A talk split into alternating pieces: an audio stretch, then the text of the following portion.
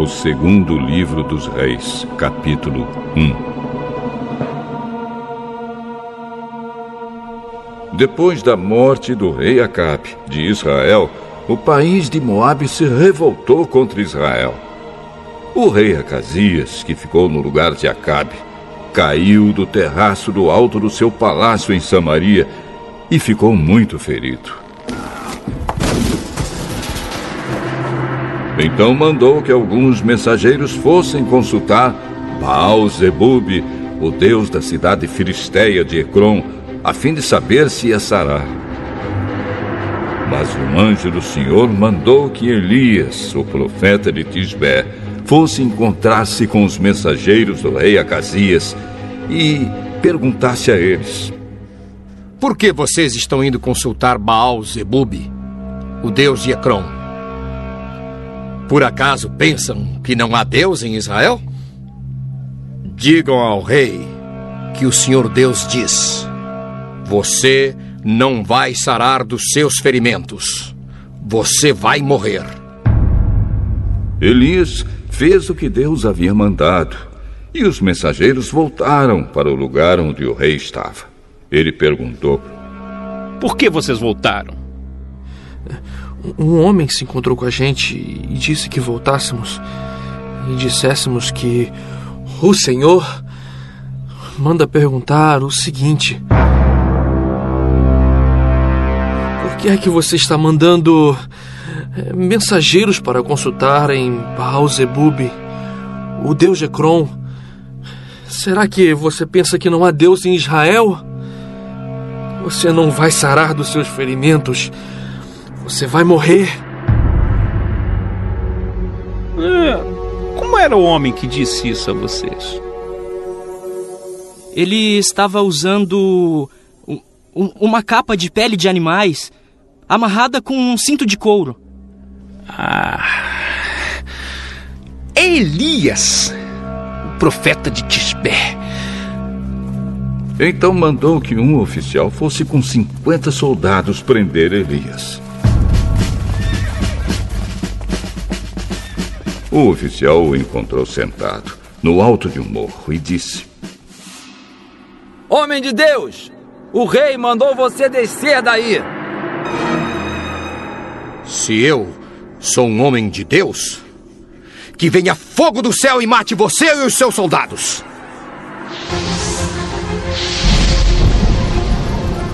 No mesmo instante desceu fogo do céu e matou o oficial e os seus soldados. O rei enviou outro oficial com 50 soldados. Ele subiu e disse a Elias: Homem de Deus, o rei ordenou que você desça daí agora mesmo. Se eu sou um homem de Deus, que venha fogo do céu e mate você e os seus soldados. No mesmo instante, o fogo de Deus desceu e matou o oficial e os seus soldados. Mais uma vez, o rei mandou um oficial com 50 soldados. Ele subiu o morro, ajoelhou-se em frente de Elias e pediu: Homem de Deus, por favor, não acabe com a minha vida, nem com a vida destes 50 homens. Os outros dois oficiais e os seus soldados foram mortos pelo fogo do céu. Mas tenha dó de mim, por favor. O anjo do Senhor disse a Elias: Desça com ele e não tenha medo. Então Elias foi junto com o oficial falar com o rei. O Senhor Deus diz assim: Ó oh, rei, você agiu como se em Israel não houvesse Deus para consultar e mandou mensageiros para consultar em Baal-Zebub, o deus de Ecrom. Ah, por isso, você não vai ficar bom. Você vai morrer. E Acasias morreu, como o Senhor tinha dito por meio de Elias. Acasias não tinha filhos, e por isso seu irmão Jorão ficou no lugar dele como rei. Isso aconteceu no segundo ano do reinado de Jeorão, filho de Josafá, rei de Judá. Todas as outras coisas que o rei Acasias fez estão escritas na história dos reis de Israel.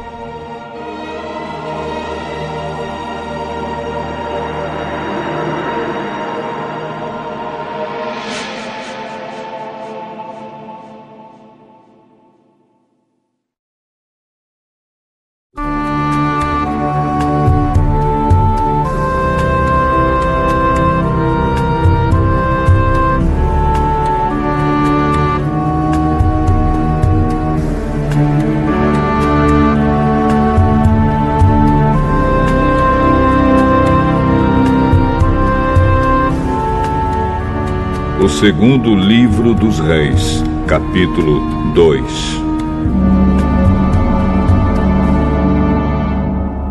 Chegou o tempo de o Senhor Deus levar Elias para o céu num redemoinho.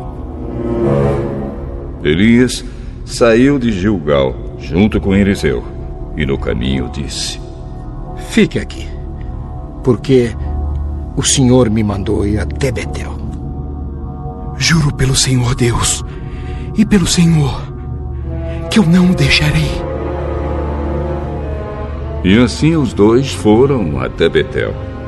Um grupo de profetas que morava ali foi falar com Eliseu e lhe perguntou: Você sabe que hoje o senhor vai levar o seu mestre para longe de você? Sim, eu sei. Mas não vamos falar nisso.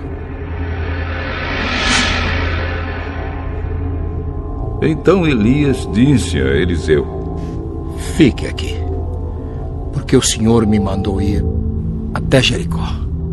Juro pelo Senhor Deus e pelo Senhor que eu não o deixarei. E assim os dois foram até Jericó. Um grupo de profetas que morava ali foi falar com Eliseu. Você sabe que hoje o Senhor vai levar o seu mestre para longe de você? Sim, eu sei.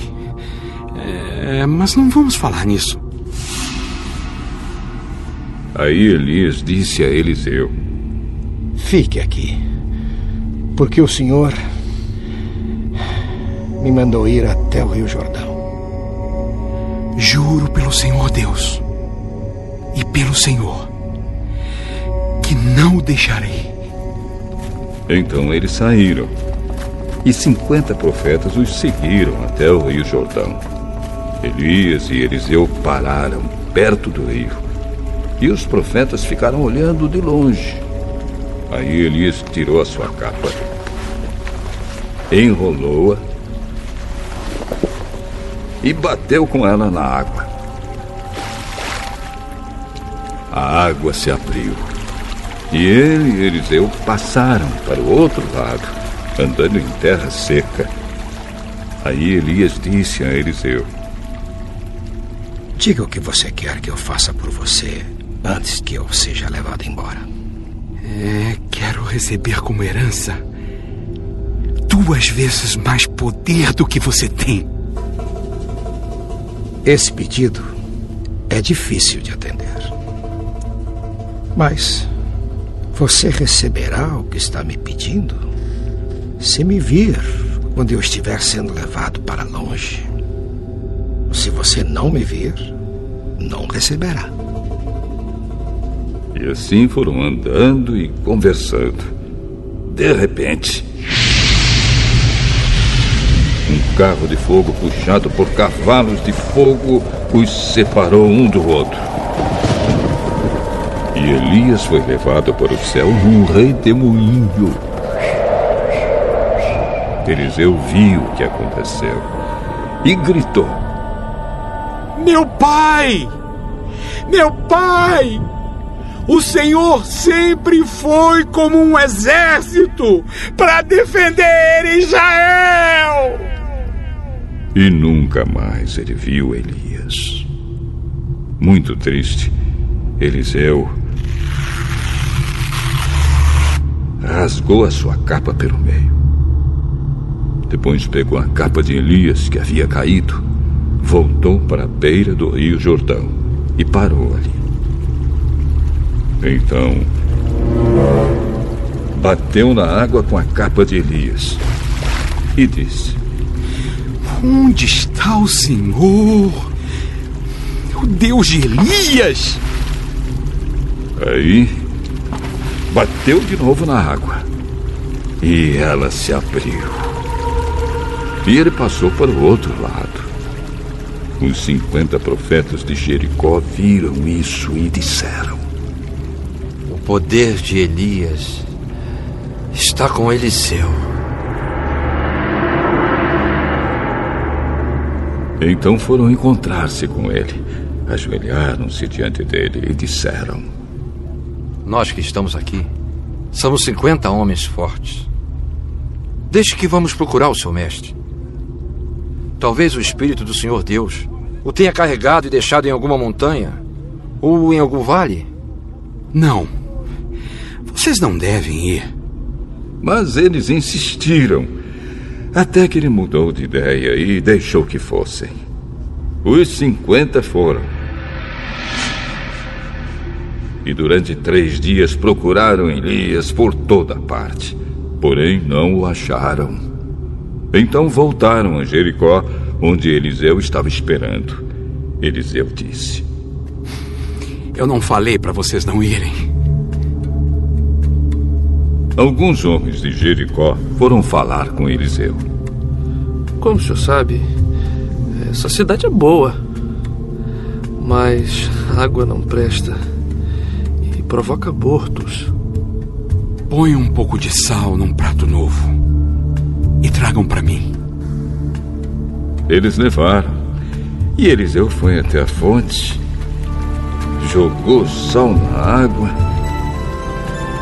e disse: O que o Senhor Deus diz é isto: Eu fiz esta água ficar e ela não provocará mais mortes, nem abortos. E aquela água ficou pura até hoje, como Eliseu disse que ia ficar.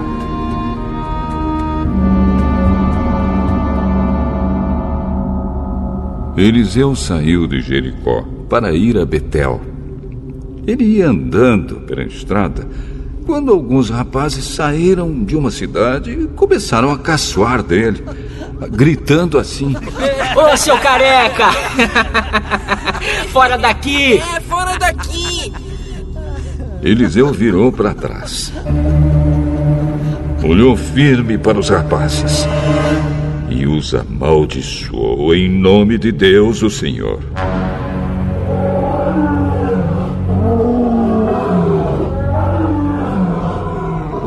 Então duas ursas saíram do mato e despedaçaram quarenta e dois deles.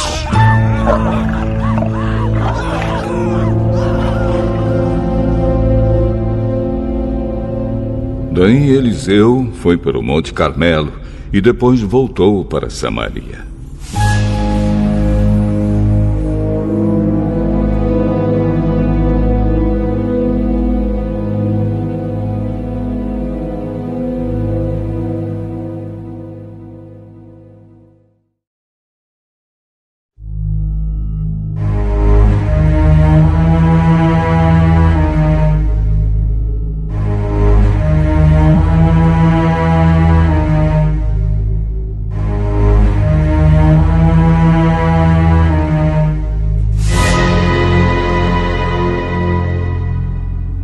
Segundo livro dos Reis, capítulo 3.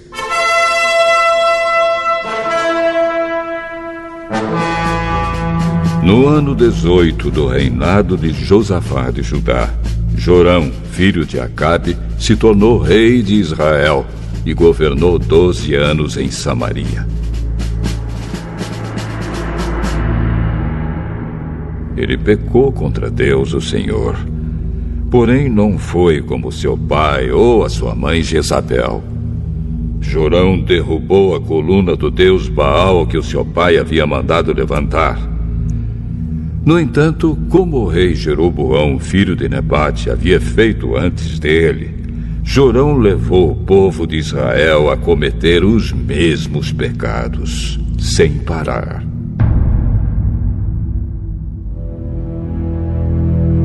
O rei Mesa, do país de Moabe, criava carneiros e todos os anos entregava como imposto ao rei de Israel cem mil carneirinhos e a lã de cem mil carneiros. Porém, quando o rei Acabe morreu, Mesa se revoltou contra Israel. Por isso, o rei Jorão saiu imediatamente de Samaria e reuniu todo o seu exército.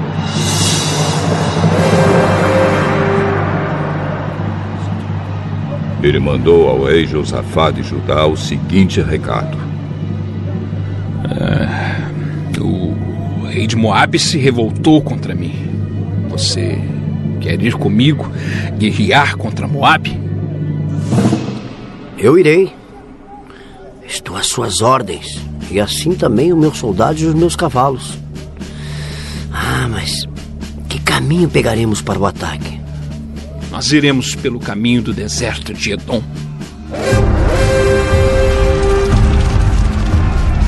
E assim o rei Jorão, o rei de Edom e o rei de Judá partiram e marcharam sete dias.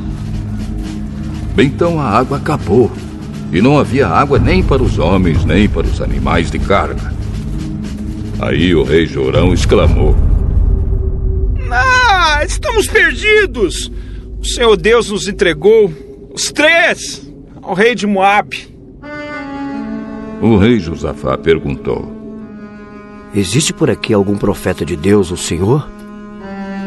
Para que consultemos o Senhor por meio dele? Um oficial do exército do rei Jorão respondeu: Eliseu, filho de Safate, está por aí. Ele era o ajudante de Elias. É, ele é profeta e diz o que o senhor manda. Então os três reis foram falar com Eliseu. Mas ele disse ao rei de Israel: O que é que eu tenho com isso? Vá falar com os profetas que o seu pai e a sua mãe consultavam.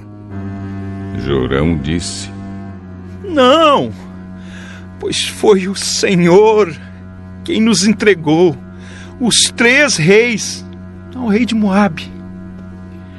Juro pelo Deus vivo, o Senhor Todo-Poderoso, a quem sirvo, que se eu não respeitasse o seu aliado, o rei Josafá de Judá, eu não daria nenhuma atenção ao Senhor.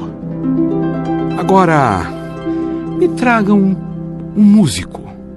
Enquanto o músico tocava a harpa, o poder do Senhor Deus veio sobre Eliseu e ele disse: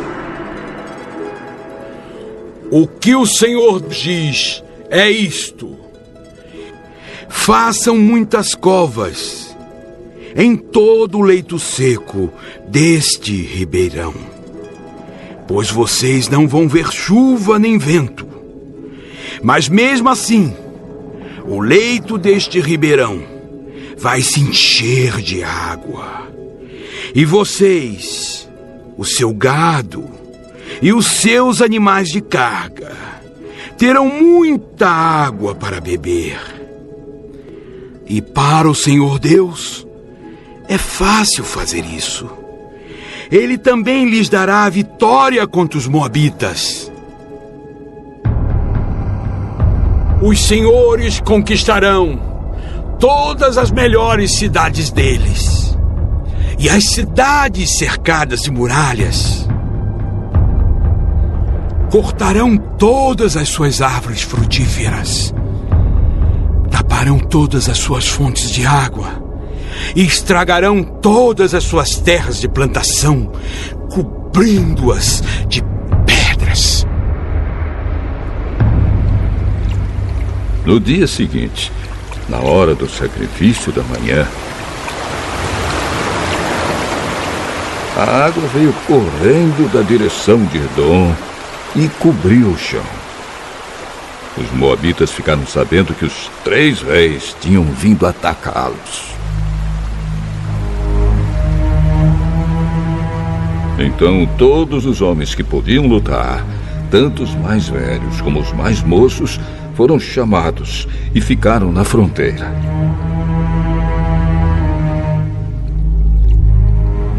Quando eles se levantaram na manhã seguinte, o sol estava brilhando na água, fazendo com que ela parecesse vermelha como sangue. Então gritaram: Aquilo é sangue! Com certeza os três reis lutaram entre si e mataram uns aos outros. Vamos pegar tudo que eles deixaram no acampamento.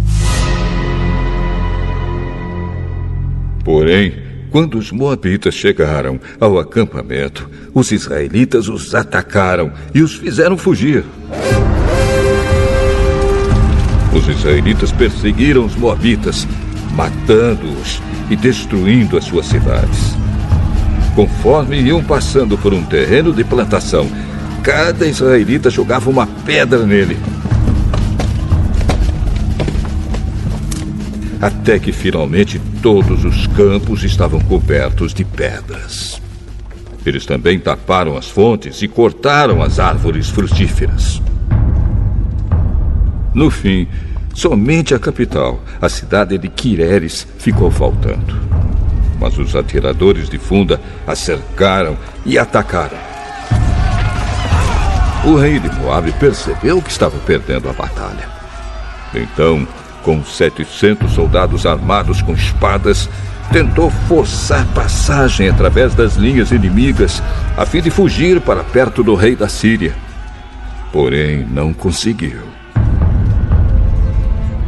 Então pegou seu filho mais velho que iria ficar no lugar dele como rei, e o ofereceu em sacrifício ao deus de Moabe nas muralhas da cidade. Os israelitas ficaram apavorados e por isso saíram dali e voltaram para o seu país.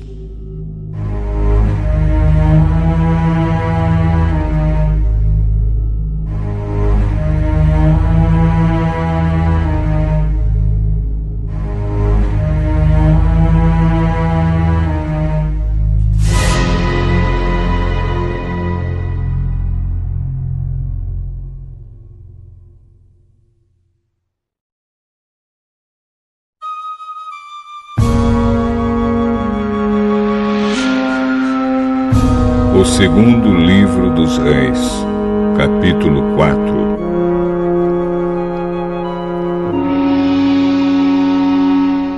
Certa mulher, que era viúva de um dos membros de um grupo de profetas, foi falar com Eliseu e disse: O meu marido morreu, como o senhor sabe. Ele era um homem que temia Deus, o Senhor. Mas agora um homem a quem ele devia dinheiro veio para levar os meus dois filhos, a fim de serem escravos, como pagamento da dívida. O que posso fazer por você? Diga. O que é que você tem em casa? Ah, não tenho nada. A não ser um jarro pequeno de azeite. É, vá pedir que os seus vizinhos lhe emprestem muitas vasilhas vazias. Depois você e os seus filhos entrem em casa, fechem a porta e comecem a derramar azeite nas vasilhas. E vão pondo de lado as que forem ficando cheias. Então a mulher foi para casa com os filhos. Fechou a porta, pegou o pequeno jarro de azeite e começou a derramar o azeite nas vasilhas, conforme os seus filhos iam trazendo. Quando todas as vasilhas estavam cheias, ela perguntou se havia mais alguma. Ah, essa foi a última, respondeu um dos filhos. Então o azeite parou de correr. Ela foi e contou ao profeta Eliseu. Aí ele disse: Venda o azeite e pague todas as suas dívidas. Ainda vai sobrar dinheiro para você e os seus filhos irem vivendo. Um dia Eliseu foi até a cidade de Sunem, onde morava uma mulher rica. Ela o convidou para uma refeição e daí em diante, sempre que ia Sunem, Eliseu tomava suas refeições na casa dela. Ela disse ao seu marido: Tenho a certeza de que esse homem que vem sempre aqui é um santo homem de Deus. Vamos construir um quarto pequeno na parte de cima da casa e vamos pôr ali uma cama, uma mesa, uma cadeira e uma lamparina. E assim, quando ele vier nos visitar, poderá ficar lá.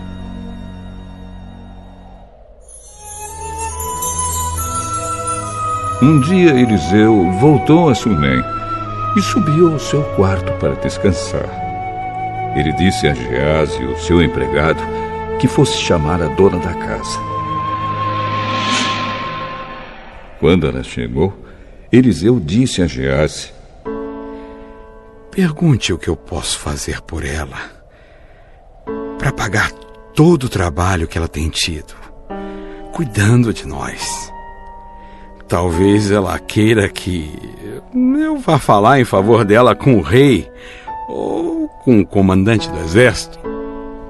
Mas a mulher respondeu: Ah, eu tenho tudo o que preciso aqui, no meio do meu povo. Eliseu perguntou a Gease: Então, o que posso fazer por ela? Bem, a mulher não tem filhos. E o marido dela é velho. Diga a ela que vem aqui. Ele a chamou e ela foi e ficou na porta. Então Eliseu disse: No ano que vem, por este tempo, você carregará um filho no colo. Por favor, não minta para mim. O senhor é um homem de Deus. Mas, como Eliseu tinha dito, no ano seguinte, no tempo marcado, ela deu à luz um filho.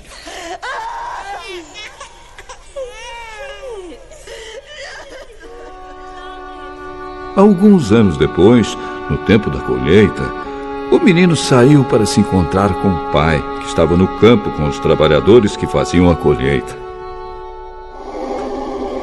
De repente, ele começou a gritar para o pai: Ai, que dor de cabeça! Então o pai disse a um dos empregados: Leve o menino para a mãe. O empregado carregou o menino até o lugar onde a mãe estava. Ela ficou com ele no colo até o meio-dia. E então ele morreu. Aí ela o carregou para o quarto de Eliseu e o pôs na cama. Depois saiu e fechou a porta.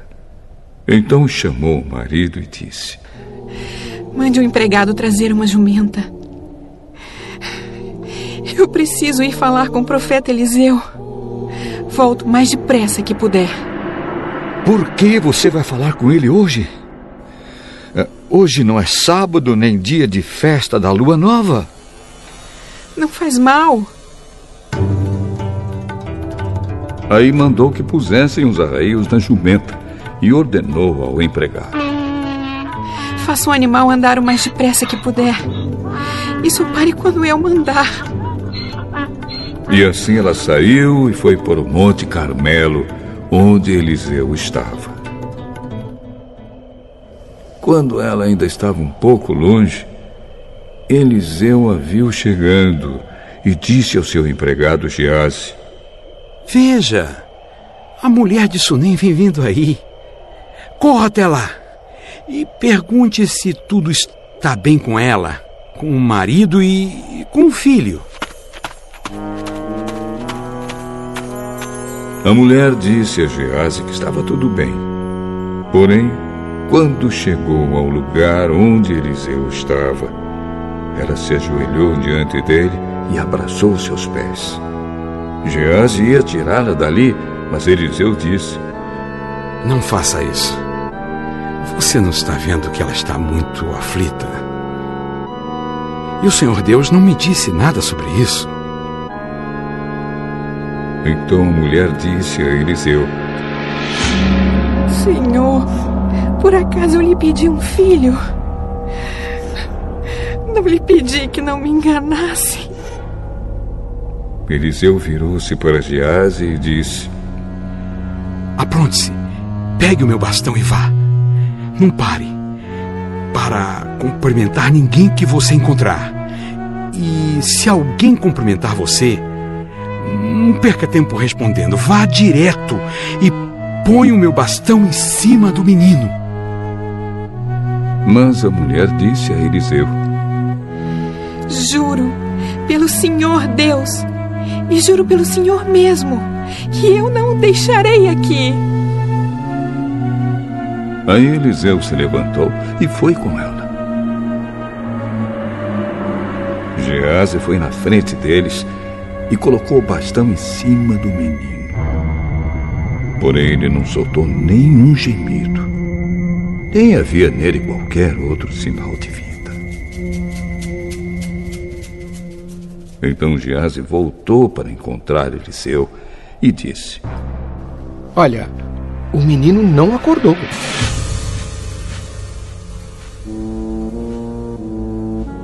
Quando Eliseu chegou, entrou sozinho no quarto e viu um menino morto na cama. Então, fechou a porta e orou a Deus, o Senhor.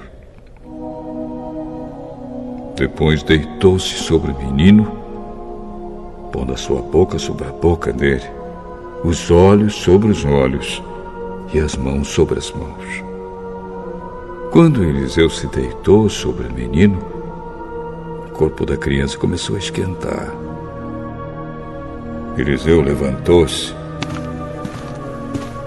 e andou de um lado para o outro do quarto. Depois voltou e deitou-se de novo sobre o menino. Aí o menino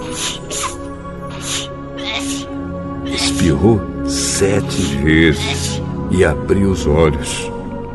Então Eliseu chamou Gease e mandou que ele chamasse a mãe. Quando a mulher entrou, Eliseu disse: Pegue seu filho.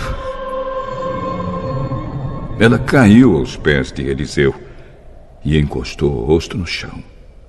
Depois pegou o filho e saiu. Certa vez, quando havia falta de alimentos naquela terra, Eliseu voltou a Gilgal. Enquanto estava ensinando um grupo de profetas, ele mandou que o seu empregado pusesse uma panela grande no fogo e fizesse um cozido para eles. Então um dos profetas saiu para o campo a fim de apanhar ervas. Ele achou uma trepadeira que dava umas frutas amargas e apanhou todas as que pôde carregar na sua capa. Então voltou, cortou as frutas em pedaços e jogou dentro da panela, não sabendo o que eram. O cozido foi servido aos homens, mas assim que eles o provaram, começaram a gritar para Eliseu: O cozido está envenenado! E não queriam comer. Então Eliseu pediu um pouco de farinha, jogou dentro da panela e disse: Sirvam mais um pouco de cozido para todos. E o cozido que estava na panela já podia ser comido sem perigo. Outra vez, um homem chegou de Baal Salisa, trazendo para Eliseu vinte pães feitos com a primeira cevada que havia sido colhida naquele ano, e também algumas espigas de cevada ainda verdes. Eliseu mandou que o seu empregado desse aquela comida ao grupo de profetas. Mas o empregado perguntou: O senhor acha que isto dá para cem homens? Entregue a eles, e eles comerão. Pois o Senhor Deus diz que eles vão comer e ainda vai sobrar. Aí o empregado lhes deu a comida. E, como o senhor tinha dito, todos comeram. E ainda sobrou.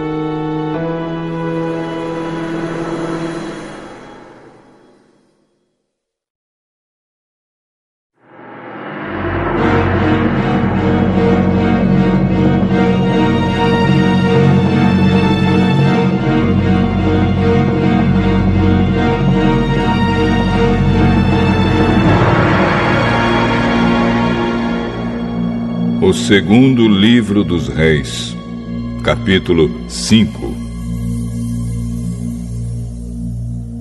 Nama, o comandante do exército da Síria, era muito respeitado e estimado pelo rei do seu país porque, por meio de Nama, o Senhor Deus tinha dado a vitória ao exército dos sírios. Ele era um soldado valente mas sofria de uma terrível doença da pele. Num dos seus ataques contra Israel, os sírios haviam levado como prisioneira uma menina israelita que ficou sendo escrava da mulher de Naamã. Um dia a menina disse à patroa: Ah, eu gostaria que o meu patrão fosse falar com o profeta que mora em Samaria, pois ele o curaria da sua doença. Então Naamã foi falar com o rei e contou o que a menina tinha dito. E o rei ordenou: Vá falar com o rei de Israel e entregue esta carta a ele. Então Naamã saiu, levando uns 350 quilos de prata e uns 70 quilos de ouro e 10 mudas de roupas finas. A carta que ele levava dizia assim: Esta carta é para apresentar Naamã, que é meu oficial. Eu quero que você o cure. Quando o rei de Israel leu a carta, rasgou as suas roupas em sinal de medo e exclamou: que o rei da Síria quer que eu cure este homem? Será que ele pensa que eu sou Deus e que tenho o poder de dar a vida e de tirá-la? Ele está querendo briga.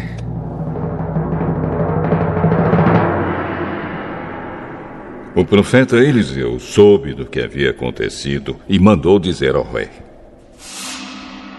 Por que o senhor está tão preocupado? Mande que esse homem venha falar comigo. E eu mostrarei a ele que há um profeta em Israel.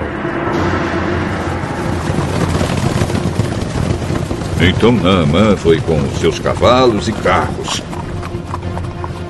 e parou na porta da casa de Eliseu.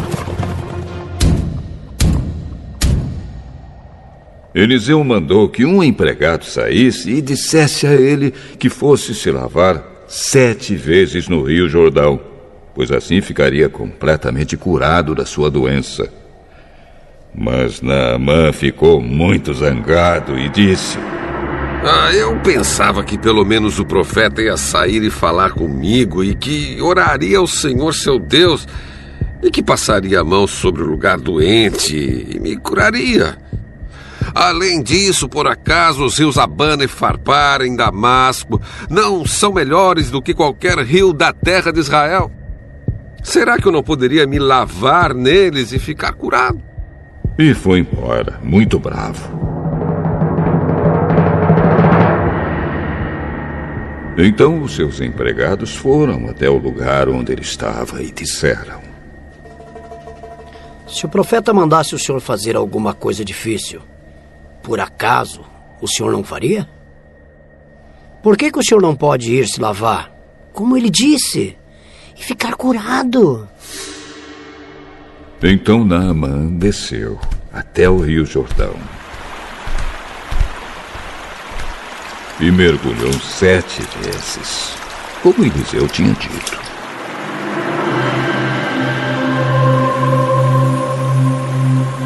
E ficou completamente curado. A sua carne ficou firme e sadia como a de uma criança. Depois ele voltou com todos os seus homens até o lugar onde Eliseu estava e disse: Ah, agora eu sei que no mundo inteiro não existe nenhum Deus a não ser o Deus de Israel. Aceite um presente meu, por favor. Juro pelo Senhor, o Deus vivo, a quem sirvo, que não aceitarei nenhum presente.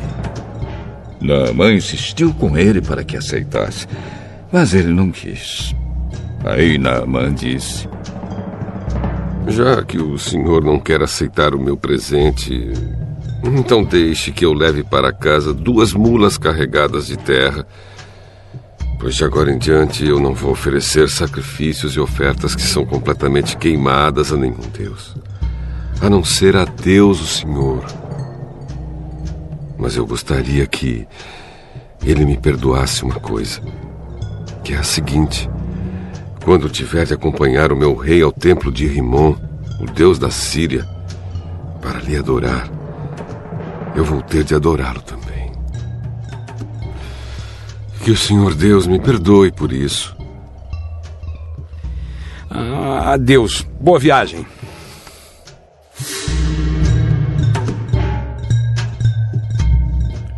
Quando Naamã já estava um pouco longe, Gease, o empregado de Eliseu, começou a pensar. O meu patrão deixou que Naamã fosse embora sem pagar nada. Ele devia ter aceitado o que o Sírio estava oferecendo. Juro pelo Senhor, Deus vivo, que vou correr atrás dele e receber alguma coisa. Ah, vou! Então Gease saiu correndo. Quando Naamã viu que um homem vinha correndo atrás dele, desceu do carro e perguntou: ah, Aconteceu alguma coisa? Não, não, não, não, não. É, mas o meu patrão mandou dizer que agora mesmo chegaram dois membros de um grupo de profetas da região montanhosa de Efraim. Então, ele gostaria que o senhor desse a ele uns 30 quilos de prata e duas mudas de roupas finas. Por favor, leve 60 quilos de prata. E insistiu com ele. Então pôs a prata em dois sacos. Entregou a prata e as duas mudas de roupas finas a dois dos seus empregados e mandou que eles fossem na frente de Gease. Quando eles chegaram ao morro onde Eliseu morava, Gease pegou os dois sacos e carregou-os para dentro de casa. Depois mandou embora os empregados de Naamã. Entrou em casa de novo e foi falar com Eliseu. Onde é que você foi? Eu não fui a lugar nenhum. O meu espírito estava com você quando aquele homem desceu do carro para falar com você. Esta não era ocasião para você aceitar dinheiro e roupas e plantações de oliveiras e de uvas, ovelhas e gado, ou empregados e empregadas. Portanto, a doença de Naamã vai pegar em você e os seus descendentes a terão para sempre. Quando saiu dali, Gease tinha pegado a doença. E a sua pele estava branca como a neve.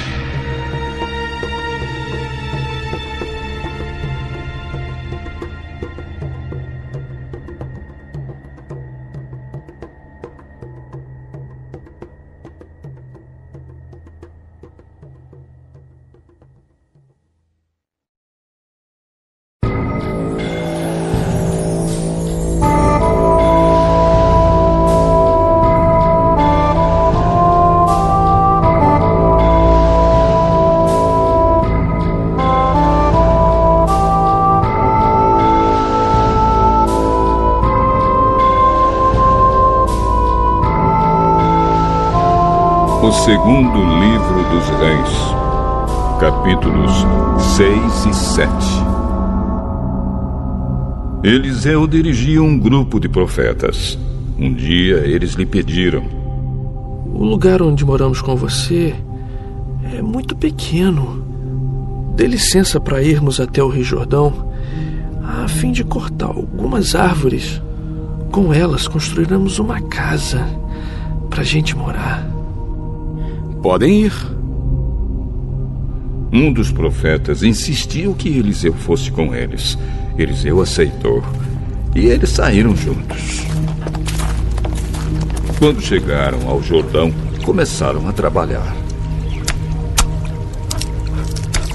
Um deles estava cortando uma árvore quando, de repente, o ferro do seu machado escapou do cabo e caiu na água. O que vou fazer, senhor? O machado era emprestado. Onde foi que ele caiu? O homem mostrou o lugar. Então Eliseu cortou um pedaço de pau, jogou na água e fez o machado boiar. Pegue-o! E o homem esticou o braço e o pegou.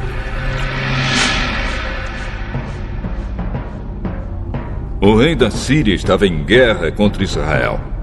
Ele pediu conselho aos seus oficiais e escolheu um lugar para armar o seu acampamento.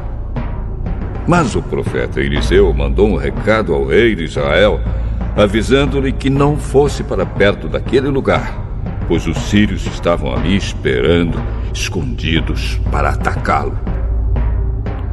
Então o rei de Israel avisou os homens que moravam naquele lugar e eles ficaram alerta. Isso aconteceu várias vezes.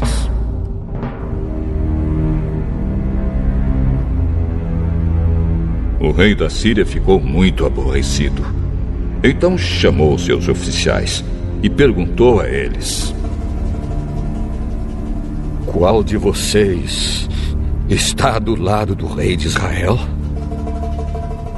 Nenhum de nós, ó rei.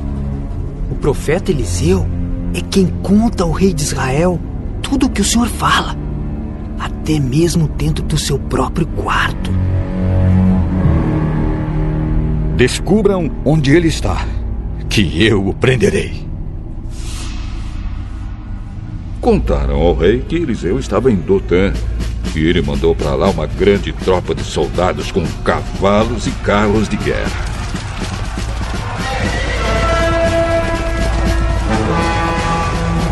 Eles chegaram de noite à cidade e a cercaram.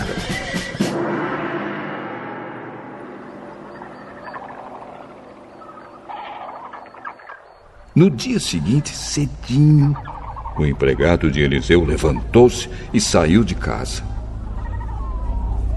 Aí viu as tropas sírias com seus cavalos e carros de guerra cercando a cidade. Então entrou em casa e disse a Eliseu: Senhor, nós estamos perdidos. O que vamos fazer?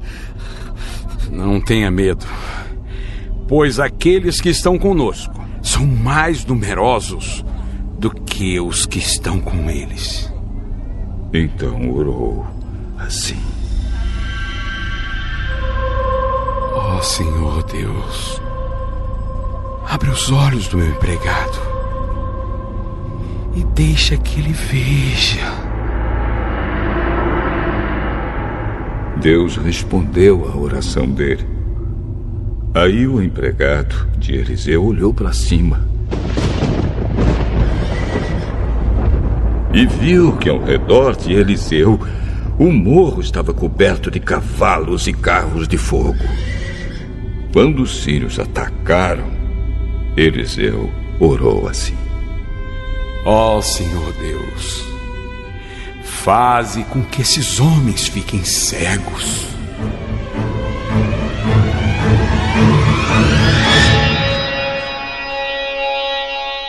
Deus respondeu à oração de Eliseu e fez com que os sírios ficassem cegos. Então Eliseu foi falar com eles. Vocês estão no caminho errado. Esta cidade não é a que vocês estão procurando. Venham comigo, que eu vou levar vocês até o homem que estão procurando. E os guiou até a cidade de Samaria. Logo que eles entraram na cidade, Eliseu orou assim: Ó oh, Senhor Deus, abre os olhos deles e deixa que eles vejam. Então Deus fez com que os sírios enxergassem de novo. E eles viram que estavam dentro da cidade de Samaria. Quando o rei de Israel viu os sírios, perguntou a Eliseu: Devo matá-los, senhor? Devo matá-los? Não, de jeito nenhum. Por acaso o senhor mata os soldados que são feitos prisioneiros na guerra? Dê de comer e de beber a estes daqui e deixe que eles voltem para o rei deles. Então o rei de Israel mandou fazer uma grande festa para aqueles sírios. E depois que comeram e beberam, ele os mandou de volta para o rei da Síria. Daí em diante, os sírios pararam de atacar a terra de Israel. Algum tempo depois, o rei Ben-Hadad da Síria levou todo o seu exército para lutar contra Israel e cercou a cidade de Samaria. Por causa disso, a falta de alimentos naquela cidade foi tão grande que uma cabeça de jumento custava 80 barras de prata e 200 gramas de esterco de pomba custavam 5 barras de prata. Certo dia, o rei de Israel estava passando por cima da muralha da cidade, quando uma mulher gritou para ele: Ó oh, rei, meu senhor, me ajude! É, se o Senhor Deus não ajudar você, como é que eu posso ajudá-la? Você pensa que eu tenho trigo ou vinho? Mas, diga qual é o seu problema? Outro dia, essa mulher me disse: Vamos comer o seu filho hoje e amanhã comeremos o meu. Então, nós cozinhamos o meu filho e o comemos. No dia seguinte, eu disse que era a vez de comermos o filho dela, mas ela o escondeu. Ao ouvir isso, o rei rasgou as suas roupas em sinal de desgosto. E as pessoas que estavam perto da muralha viram que por baixo das suas roupas ele estava vestido com roupa de pano grosseiro. E o rei gritou: Que Deus me mate se, antes que o dia acabe, eu não mandar cortar a cabeça de Eliseu, filho da Safate. E mandou que um mensageiro fosse buscá-lo.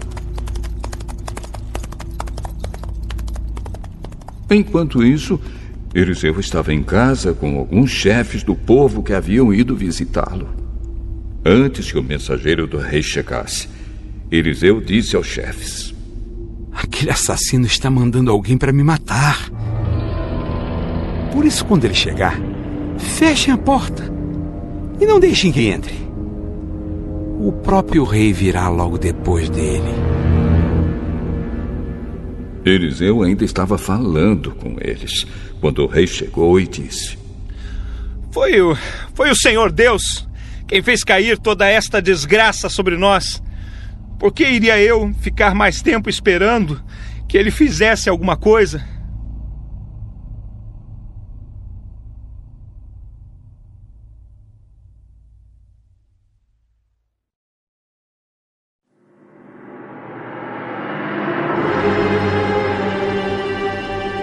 Eliseu respondeu: Escute o que o Senhor diz.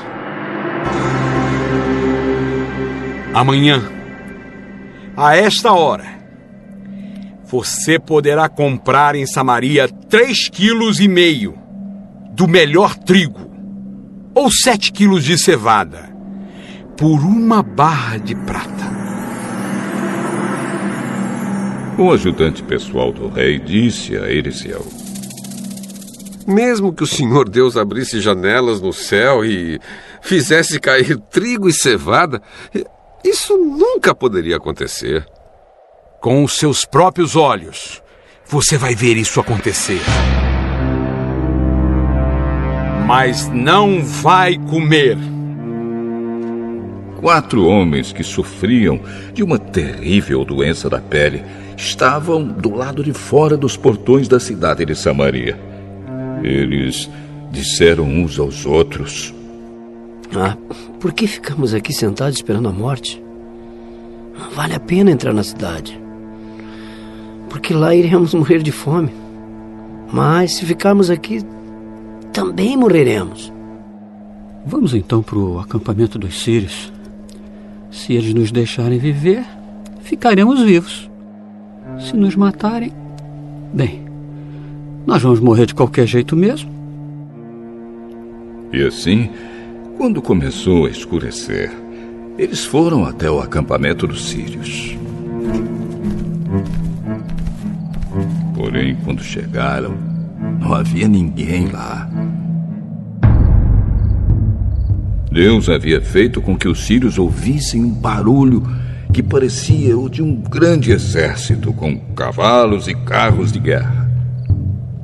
Então eles pensaram que o rei de Israel havia pago os reis dos heteus e dos egípcios e os seus exércitos para os atacarem. Por isso, ao anoitecer, os sírios haviam fugido para salvar a sua vida, abandonando as barracas, os cavalos e jumentos e deixando o acampamento como estava. Quando os quatro homens chegaram ao acampamento, entraram numa barraca, comeram e beberam do que havia ali, e pegaram a prata, o ouro e as roupas que acharam. Depois saíram e esconderam tudo. Aí voltaram, entraram em outra barraca e fizeram a mesma coisa. Mas então disseram: É, nós não estamos agindo bem. Temos boas notícias. E não devíamos ficar calados. Se esperarmos até amanhã para contar, certamente seremos castigados. Vamos agora mesmo contar isso lá no palácio. Então saíram do acampamento dos sírios. Voltaram para Samaria e gritaram para os guardas que estavam nos portões: E nós fomos até o acampamento dos sírios e não vimos, nem ouvimos ninguém. Os cavalos e os jumentos estão lá amarrados. E as barracas né, estão do mesmo jeito que os sírios deixaram. Os guardas anunciaram a notícia e ela foi contada no palácio. Ainda era de noite, mas o rei se levantou e disse aos seus oficiais: Eu vou dizer a vocês o que foi que os sírios planejaram. Eles sabem que nós não temos nenhuma comida e por isso saíram do acampamento e foram se esconder no campo. Eles pensam que nós vamos sair da cidade para procurar comida. Aí nos pegarão vivos e conquistarão a cidade. Um dos oficiais disse: Os que ficaram aqui na cidade vão morrer de qualquer jeito, como alguns já morreram. Portanto, deixe que nós mandemos alguns homens com cinco dos cavalos que restaram, para assim podermos descobrir o que foi que aconteceu. Eles escolheram alguns homens e o rei os mandou em dois carros de guerra com ordem para descobrirem o que havia acontecido com o exército dos sírios. Os homens foram até o Rio Jordão e viram por toda a estrada as roupas e as armas que os sírios tinham abandonado enquanto fugiam. Então voltaram e contaram ao rei. O povo de Samaria saiu e avançou nas coisas que tinha no acampamento dos sírios. E, conforme o Senhor tinha dito, três quilos e meio do melhor trigo ou sete quilos de cevada foram vendidos por uma barra de prata. Acontece que o rei de Israel tinha colocado seu ajudante pessoal como encarregado do portão da cidade. Esse oficial foi atropelado pelo povo e morreu. Como Eliseu tinha dito quando o rei tinha ido falar com ele. Eliseu tinha dito ao rei que no dia seguinte, naquela hora, três quilos e meio do melhor trigo ou sete quilos de cevada seriam vendidos em Samaria por uma barra de prata. E o oficial havia respondido: Mesmo que o Senhor Deus abrisse janelas no céu e fizesse cair trigo e cevada, isso nunca poderia acontecer. E Eliseu havia respondido: Com os seus próprios olhos, você vai ver isso acontecer, mas não vai comer. E foi exatamente isso que aconteceu com ele. Morreu pisado pelo povo no portão da cidade.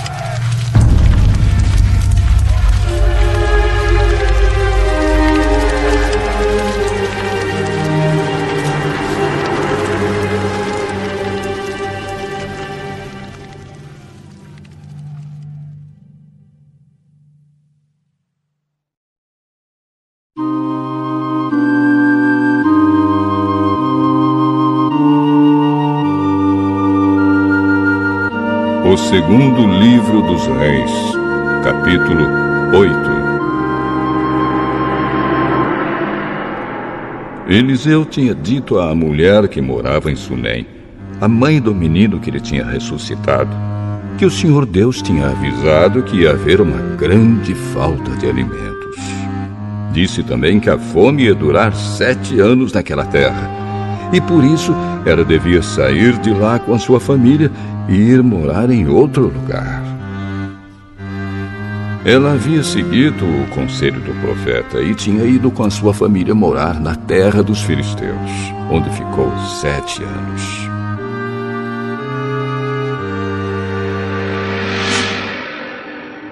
Quando passaram sete anos, ela voltou para Israel e foi falar com o rei, a fim de pedir que devolvessem a sua casa e as suas terras. O rei estava falando com Gease, o empregado de Eliseu, pois queria saber dos milagres que Eliseu havia feito. Gease estava contando ao rei como Eliseu havia feito um morto viver de novo.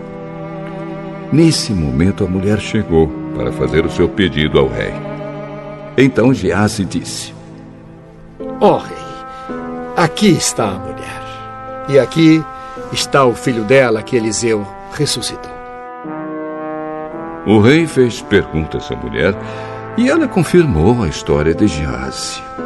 Então o rei chamou um oficial e lhe disse que devolvesse à mulher tudo que era dela e também o valor de todas as colheitas que as suas terras haviam produzido durante os sete anos em que ela havia estado fora.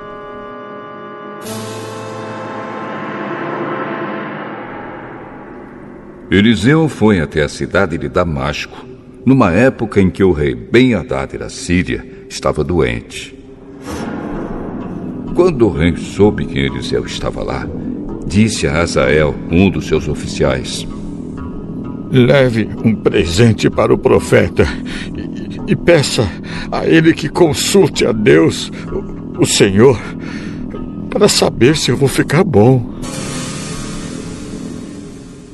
Então Azael carregou quarenta camelos com todos os tipos dos mais finos produtos de Damasco e foi falar com Eliseu.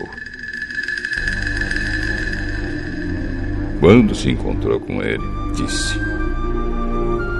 O rei Ben-Hadad, que é como se fosse seu filho, mandou perguntar ao senhor se ele vai ficar bom da sua doença.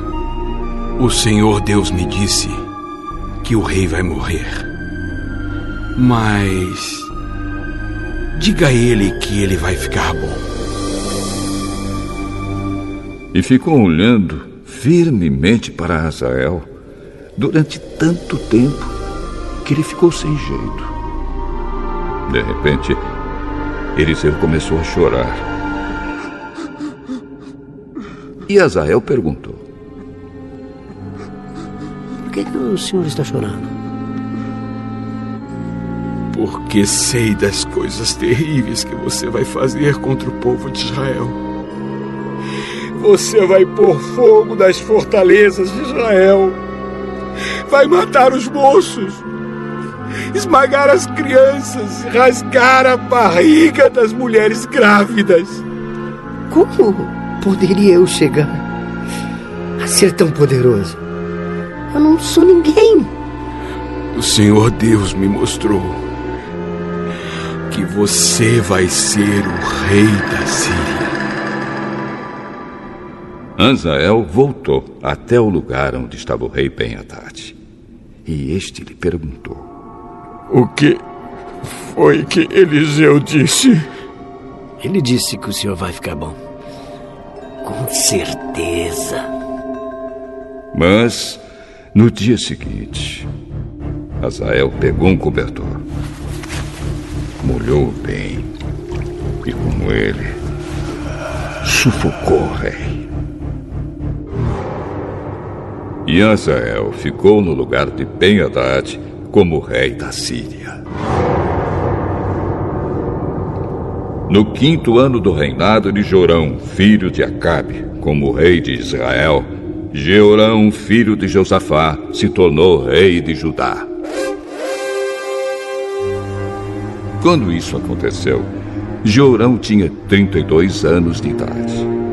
Ele governou oito anos em Jerusalém. A mulher dele era filha do rei Acabe de Israel. E Jeorão seguiu os maus caminhos de Acabe e dos outros reis de Israel, como a família de Acabe havia feito. Jeorão pecou contra Deus, o Senhor, mas o Senhor não quis destruir Judá, pois havia feito uma aliança com seu servo Davi, prometendo que os seus descendentes sempre seriam reis. Durante o reinado de Jeorão, o país de Edom se revoltou contra Judá e se tornou independente.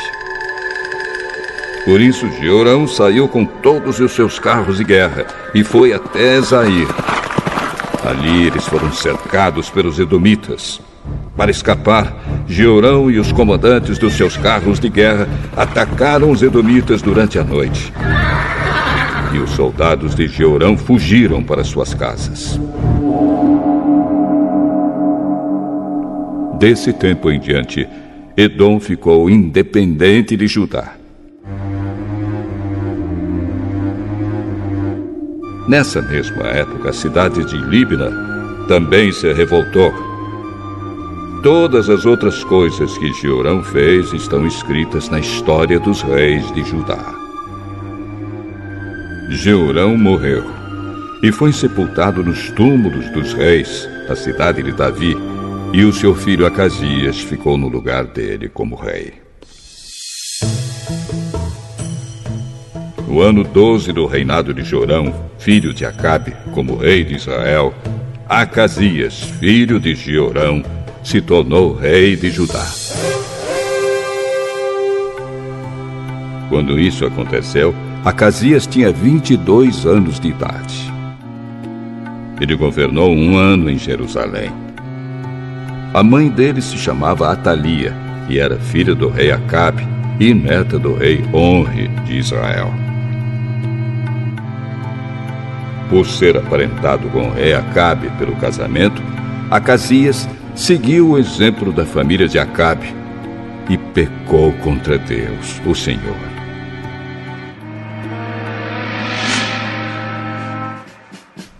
O rei Acasias se juntou com o rei de Jorão de Israel a fim de guerrear contra o rei Azael da Síria. Os exércitos deles lutaram em Ramote Gileade e Jorão foi ferido na batalha. Então ele voltou para a cidade de Jezreel a fim de tratar dos ferimentos. E Acasias foi até lá para visitá-lo.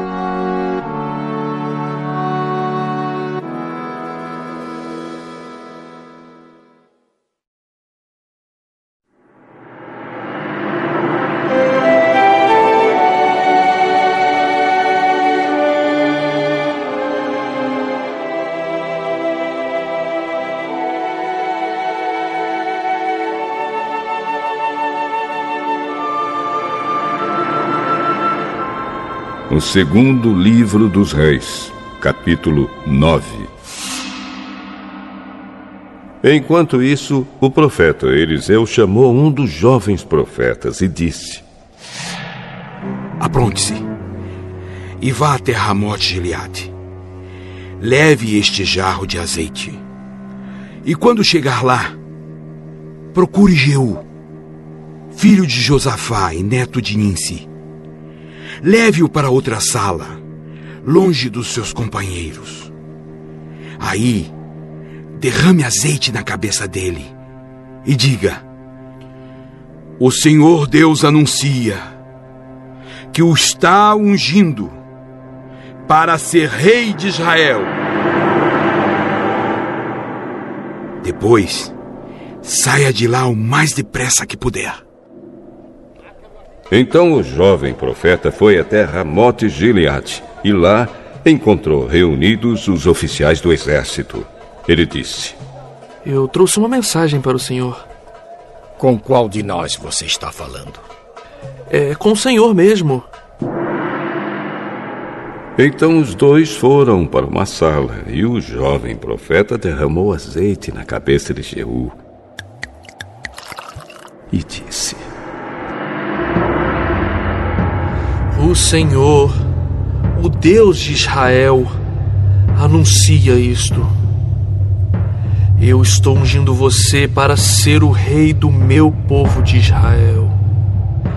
Você deve matar o seu chefe, o rei Jorão, filho de Acabe, para que assim eu castigue Jezabel por haver assassinado os meus profetas e os meus outros servos. Toda a família e todos os descendentes de Acabe devem morrer. Eu vou acabar com todos os homens da família dele. Tanto os jovens como os velhos. Vou tratar a família dele como tratei as famílias do rei Jeroboão, filho de Nebate e do rei Baasa, filho de Aías. Jezabel não será sepultada. O seu corpo será comido pelos cachorros perto da cidade de Jezreel. Depois de dizer isso, o jovem profeta saiu da sala e fugiu. Jeú voltou para o lugar onde estavam seus companheiros e eles perguntaram: Tudo bem? O que aquele louco queria com você? Vocês sabem muito bem o que ele queria. Não sabemos, não. Conte o que ele disse. Ele me disse que o Senhor Deus anuncia isto. Eu estou ungindo você, Jeú, para ser o rei de Israel. No mesmo instante, eles estenderam as suas capas sobre os degraus para Jeú passar. Tocaram a corneta e gritaram: Jeú é o rei! Jeú é o rei! Então Jeú fez uma revolta contra o rei Jorão. Jorão estava em Jezreel tratando dos ferimentos que havia recebido em Ramote Gileade na batalha contra o rei Azael da Síria. Por isso Jeú disse aos seus colegas oficiais: Se vocês estão do meu lado, não deixem que ninguém saia escondido de Ramote Gileade para ir avisar os moradores de Jezreel. Então subiu no seu carro de guerra e saiu para Jezreel. Jorão ainda não tinha sarado e o rei Acasias de Judá se encontrava ali fazendo-lhe uma visita. Um guarda que estava na torre de vigia de Jezreel viu Jeú e os seus soldados chegando e gritou: Ei, veja alguns homens chegando a cavalo. Aí Jorão disse: Mande um homem a cavalo para descobrir se são amigos ou inimigos.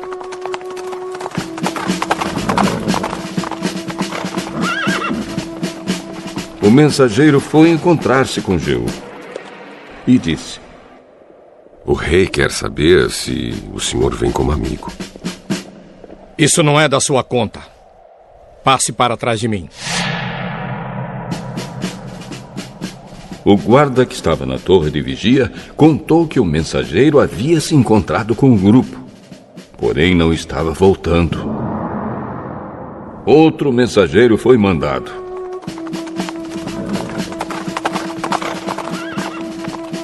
E fez a mesma pergunta a Jeú.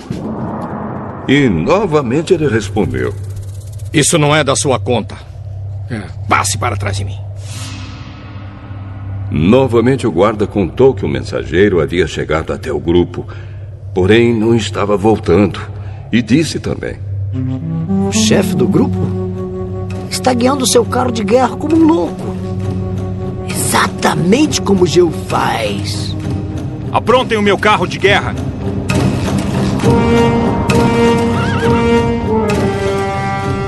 Carro foi preparado.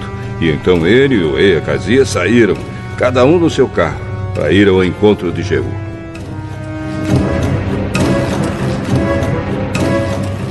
Eles se encontraram com ele no campo que havia sido de Nabote.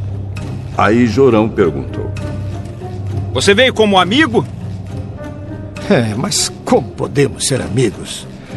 Quando ainda continuam as feitiçarias e a adoração de ídolos que Jezabel, a sua mãe, começou.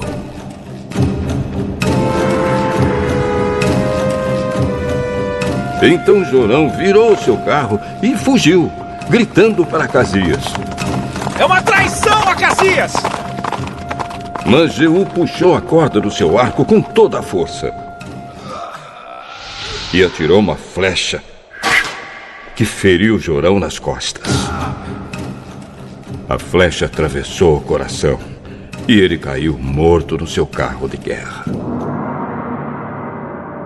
Aí Jeú disse a Bidkar, o seu ajudante: Pegue o corpo dele e jogue no campo, que era de Nabote. Lembre que, quando nós dois estávamos juntos andando a cavalo atrás de Acabe, pai de Jorão, o Senhor Deus disse estas palavras contra Acabe. Ontem eu vi o assassinato de Nabote e dos seus filhos. E prometo que castigarei você aqui, neste mesmo campo. E Jeú ordenou ao seu ajudante: É. Pegue o corpo de Jorão e jogue no campo que era de Nabote. Para que assim seja cumprida a promessa de Deus, o Senhor.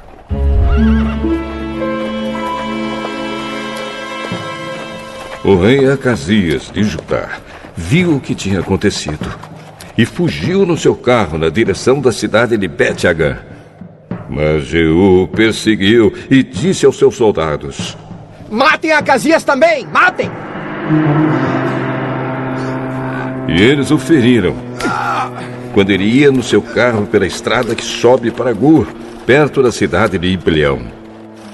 Mas Acasias conseguiu fugir até a cidade de Megiddo, onde morreu. Os seus oficiais levaram o corpo de volta para Jerusalém e o sepultaram nos túmulos dos reis, na cidade de Davi. Acasias havia começado a reinar em Judá no ano 11 do reinado de Jorão, filho de Acabe, em Israel. Jeú chegou a Jezreel e Jezabel ficou sabendo disso. Então pintou os olhos, penteou os cabelos e ficou numa janela do palácio, olhando para a rua. Quando Jeú entrou pelo portão do palácio, ela gritou: Olá, Zinri! Assassino do seu senhor! Jeú olhou para cima e gritou: Quem está do meu lado? Dois ou três oficiais do palácio olharam para ele de uma janela. E Jeú disse a eles: Jogue essa mulher daí! Eles a jogaram. E o sangue dela respingou a parede e os cavalos. Jeú passou por cima dela com os cavalos e o carro e entrou no palácio.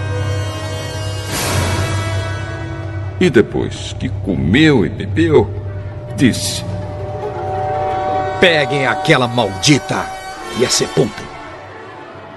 Afinal de contas, ela é filha de um rei.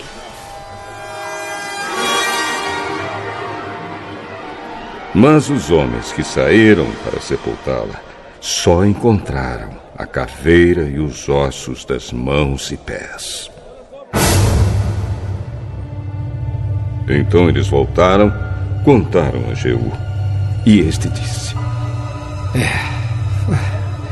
Foi isto que o Senhor Deus disse que ia acontecer quando falou por meio do seu servo Elias, da cidade de Ismé. Os cachorros comerão o corpo de Jezabel, perto da cidade de Jezreel. Os seus restos serão espalhados ali como esterco. E assim ninguém poderá dizer: Esta era Jezabel.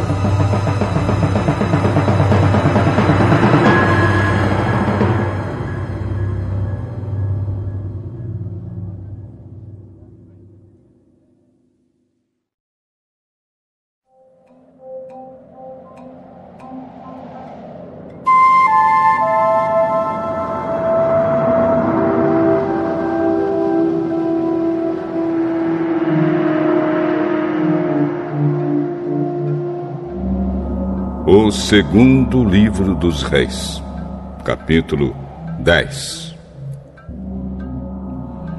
Na cidade de Samaria moravam setenta filhos do rei Acabe. Jeú escreveu cartas e as mandou às autoridades da cidade, aos líderes e às pessoas que tomavam conta dos filhos de Acabe. A carta dizia assim: vocês estão encarregados de tomar conta dos filhos do rei e têm carros de guerra, cavalos, armas e cidades cercadas de muralhas. Portanto, assim que receberem esta carta, escolham o melhor e o mais capaz dos filhos do rei, ponham no trono do pai e lutem para defendê-lo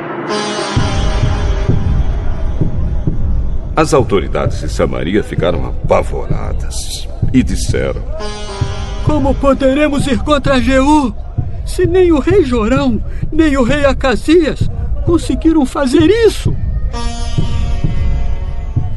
Aí o oficial encarregado do palácio e o oficial encarregado da cidade, junto com os líderes e as pessoas que tomavam conta dos filhos de Acabe, mandaram a Jeú esta mensagem. Nós somos os seus criados e estamos prontos para fazer tudo o que o senhor disser. Porém, não vamos colocar ninguém como rei.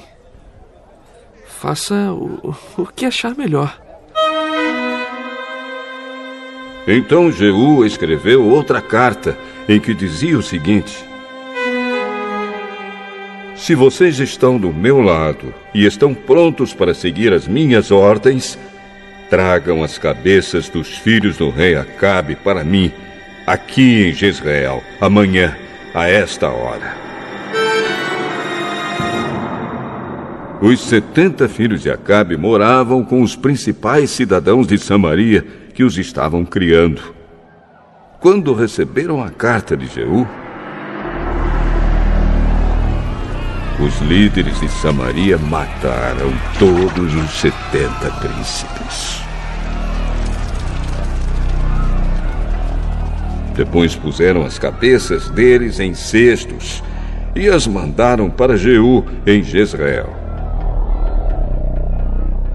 Foram contar a Jeú que as cabeças dos filhos de Acabe haviam sido trazidas. Então Jeú ordenou: Façam com elas dois montões no portão da cidade. E deixe que fiquem lá até amanhã cedo. Ele saiu de manhã, foi até o portão e disse ao povo que estava ali: Fui eu que fiz uma revolta contra o rei Jorão e o matei. Vocês não são culpados disso. Mas quem foi que matou todos estes? Isso prova que vai acontecer tudo aquilo que o Senhor Deus disse a respeito dos descendentes de Acabe. O Senhor fez aquilo que prometeu por meio do seu servo Elias.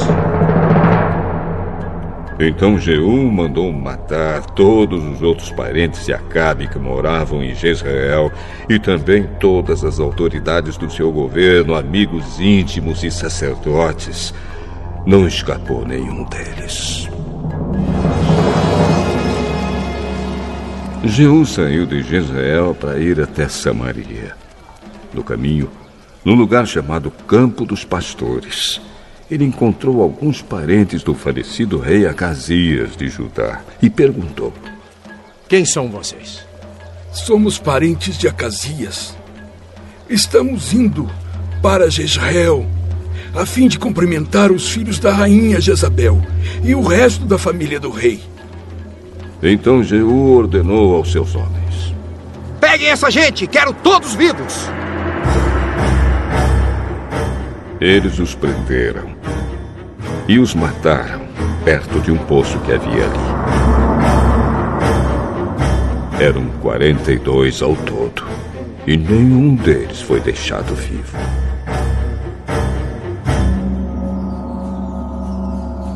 Jeú saiu dali e no caminho encontrou-se com Jonadab, filho de Recabe, que havia ido falar com ele.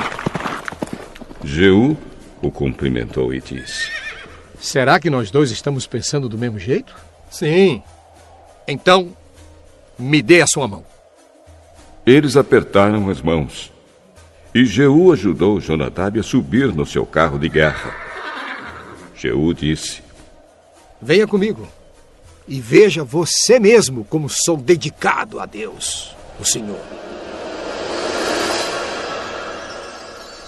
E Jeú o levou no seu carro para Samaria. Quando chegaram lá, Jeú matou todos os parentes de Acabe.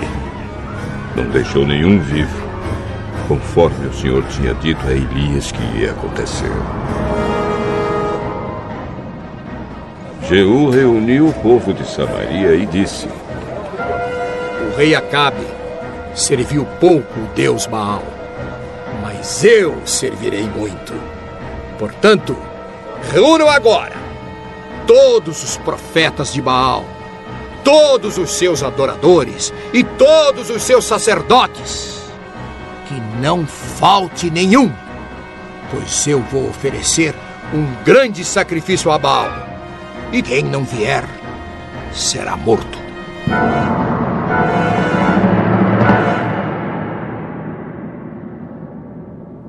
Mas esse era um jeito de Jeú enganar os adoradores de Baal para poder matá-los. Então Jeú deu a seguinte ordem: Anunciem um dia de adoração em honra do Deus Baal. O aviso foi feito e Jeú mandou mensageiros por toda a terra de Israel. Então vieram todos os adoradores de Baal. Não faltou nenhum. Eles entraram no templo de Baal, que ficou completamente cheio.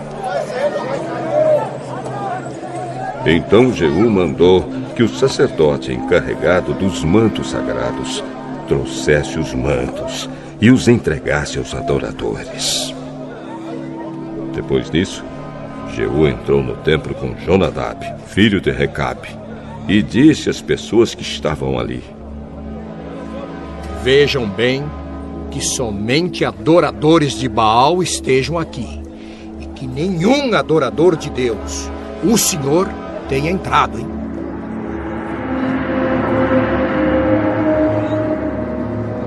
Aí ele e Jonadab entraram para oferecer sacrifícios e queimar ofertas a Baal. Jeú havia mandado que 80 homens ficassem do lado de fora, dando-lhes a seguinte ordem: Matem todas essas pessoas que vou entregar a vocês.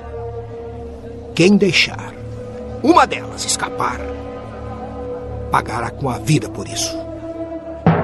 Assim que Jeú apresentou as ofertas, disse aos guardas e aos oficiais: Entrem e matem todos. Não deixem que nenhum escape. Eles entraram com as espadas na mão. Mataram todos e jogaram os corpos para fora.